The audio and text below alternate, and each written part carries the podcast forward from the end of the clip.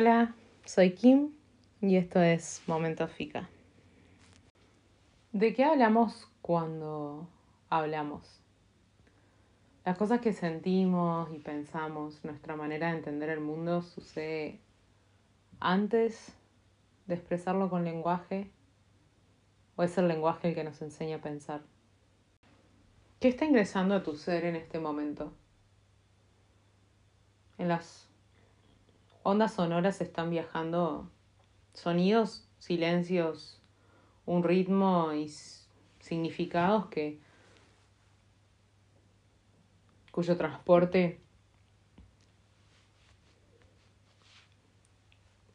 cuyo transporte es de alguna manera el lenguaje castellano.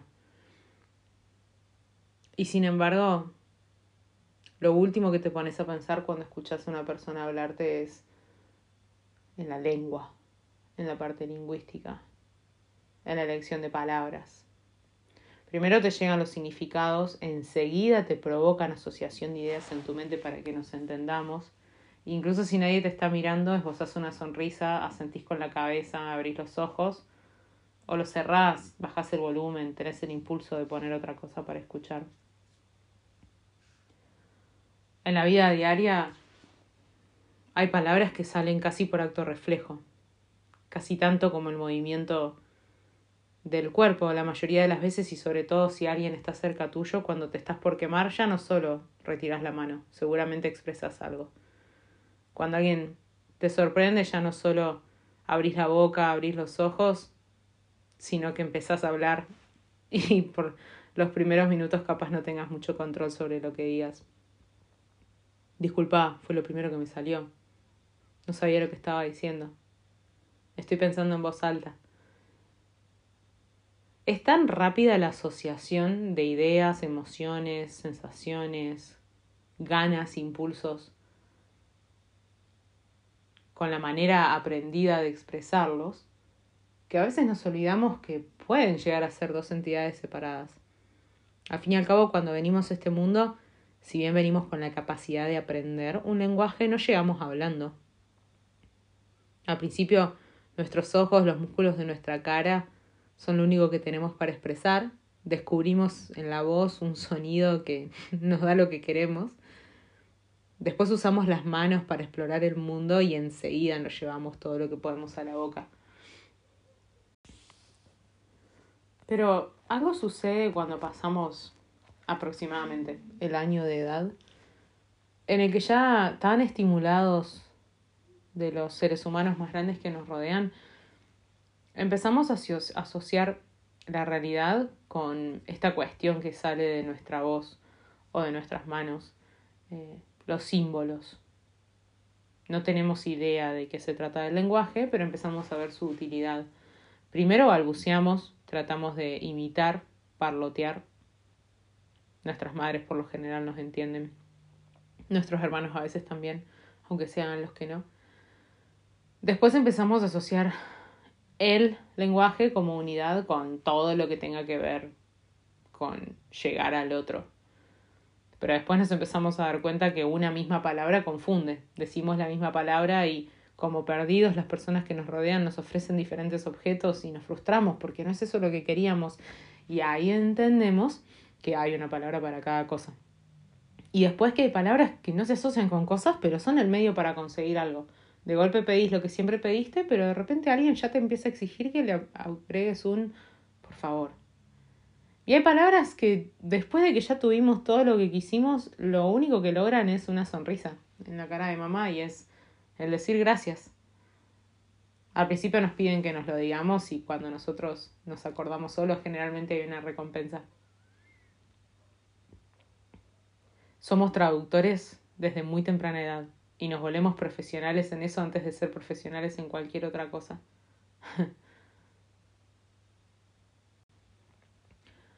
Estamos todo el tiempo traduciendo todo esto que hay adentro, ganas, impulsos, preferencias, rechazos, miedos, emociones, deseos, sueños, ilusiones, en esta cuestión de las palabras. Ni hablar cuando le agregamos la complejidad de pasar del simplemente hablar, que ya suficientemente difícil y misterioso es, con graficarlo, graficarlo con nuestras manos, graficarlo digitalmente, leer lo que dicen otros, empezar a ver que salimos a la calle y nos rodea el lenguaje, nos bombardea incluso, no pide permiso, ¿eh? entra, entra por nuestros ojos. ¿Intentaste alguna vez evitar leer un cartel? Está enfrente tuyo. La única solución es ir con los ojos cerrados, pero eso tiene consecuencias mucho peores. El tema es que pienso que desde que nací esta cuestión es unidireccional. Siento, pienso, tengo ganas de algo, entonces lo traduzco y lo expreso.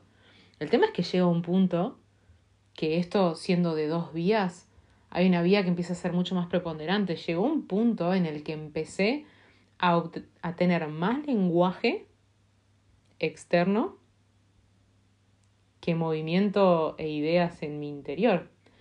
Llegó un momento que me aprendí ciertas cosas de memoria y en mi mente ya no las imagino ni las visualizo, sino que las oigo con la voz de la persona que me lo dijo por primera vez o del cantante que me lo hizo sentir tan profundo. Y son las palabras las que recuerdo más que los conceptos. A veces que reniego queriendo expresar algo, pero me freno porque no me acuerdo cómo se decía. Y la emoción está ahí, las ganas están ahí, el recuerdo está ahí, el mensaje está adentro mío, lo puedo sentir, pero no tengo palabras, no sé cómo decirlo. Hay veces que hay más de una opción y se torna difícil cuál tomar. Tengo que decirte, no quiero que suene mal, no quiero que se malinterprete, quiero escoger mis palabras con cuidado. Está bien que me lo hayas dicho, pero lo hubieses dicho de otra forma. no es lo que dijiste, sino cómo lo dijiste. Entonces sí es lo que dijiste. ¿Por qué de golpe se volvió todo tan complicado cuando apareció el lenguaje? ¿Por qué algo que me ayudó a navegar la existencia en este mundo, a entender a otros, a entender la realidad, a entenderme a mí misma, ¿por qué de golpe causa tantos malentendidos? No quiero que entren en juego otros lenguajes, pero sé de historias en las que ha habido conflictos por malinterpretar la traducción entre dos lenguajes, que son dos unidades compatibles. ¿Cuánto más? pueden ser terribles las consecuencias a la hora de querer reconciliar el mundo de lo misterioso adentro de una persona, las emociones, los sentimientos, las ideas, con esta cuestión tan estructurada, pragmática y prescriptiva como puede ser el lenguaje. Y a ver, todo esto es interesante de reflexionar, pero ¿hasta qué punto yo soy yo y no soy lo que digo de mí? hasta qué punto cuando me presento se presencia mi esencia. ¿Qué pasaría si yo me presentara expresándome de miles de formas, salvo con el lenguaje? ¿Qué pasaría si alguien me conociera sin escucharme hablar, ni leer nada que yo haya podido jamás producir? Y no me refiero a quedarme quieta mirándolo fijamente como si lo fuera a matar en cualquier momento, me refiero a expresarme, no sé, con mi cuerpo, de alguna manera visual o auditiva con alguna expresión que pueda hacer? ¿Con qué tanta claridad podría expresar todo lo que tengo dentro, todo lo que me hace ser? ¿Y hasta qué punto nos podríamos entender con la otra persona? Y no pretendo deshacerme del lenguaje, sino que, me que pretendo enriquecerlo, digamos. Porque si el lenguaje está creando a veces tantos malentendidos entre las personas, o a veces no se trata de malentendidos, a veces es que ya no sé qué más decir, ya no sé cómo más explicártelo. ¿Cuántas veces te lo tengo que decir? Aparentemente hay una cuestión matemática en el lenguaje, aparentemente cuanto más veces digas algo, mejor te van a entender. Ya nos tendríamos que haber dado cuenta todos de que no es así, pero insistimos.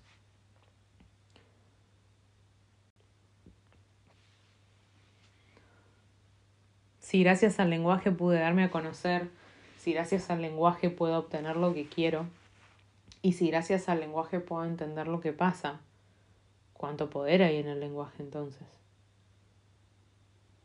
¿Y para qué estoy usando el lenguaje hoy en mi vida? Por empezar conmigo mismo desde que me despierto,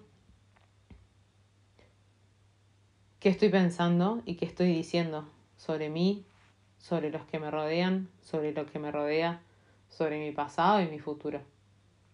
Porque no sé ustedes, pero yo a veces pienso más en palabras que en recuerdos. Pienso más en categorías que en emociones. Pienso más en números que en sueños. Y si bien pueden ser la vía para canalizar todo lo que nos llena, si bien pueden ser nuestra manera de comunicarnos y conectar con los demás, estoy siendo consciente del arma que tengo cuando apelo al lenguaje para describir el mundo. Estoy siendo consciente del impacto que tienen mis palabras. Estoy usándolas para hacer lo que hice desde que tenía un año, conseguir lo que quiero, hacer reír a los demás, hacer notar mis necesidades, expresar mis preferencias, preguntar lo que me causa curiosidad, pedir por favor y decir muchas gracias. O estoy usando el lenguaje por hartazgo ya, por estar tan impregnada del lenguaje cada vez que salgo de casa o cada vez que agarro el celular, que lo estoy usando casi como una reacción. ¿Está interactuando mi lenguaje con el tuyo o estamos interactuando vos y yo? ¿Cómo será que este tema me parece urgente de reconsiderar? Que hasta hay personas que se sienten incómodas con el silencio. ¿Cómo puede ser?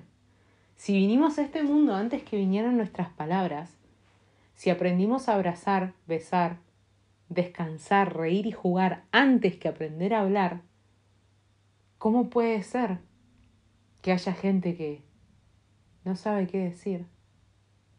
O se quedó sin palabras. O no tiene ganas de hablar. Y por eso no me habla. ¿Cómo puede ser que nos sintamos incómodos con nuestra propia esencia previa al lenguaje? ¿En qué momento dejamos de tener la capacidad y el poder del lenguaje para darle ese poder al lenguaje.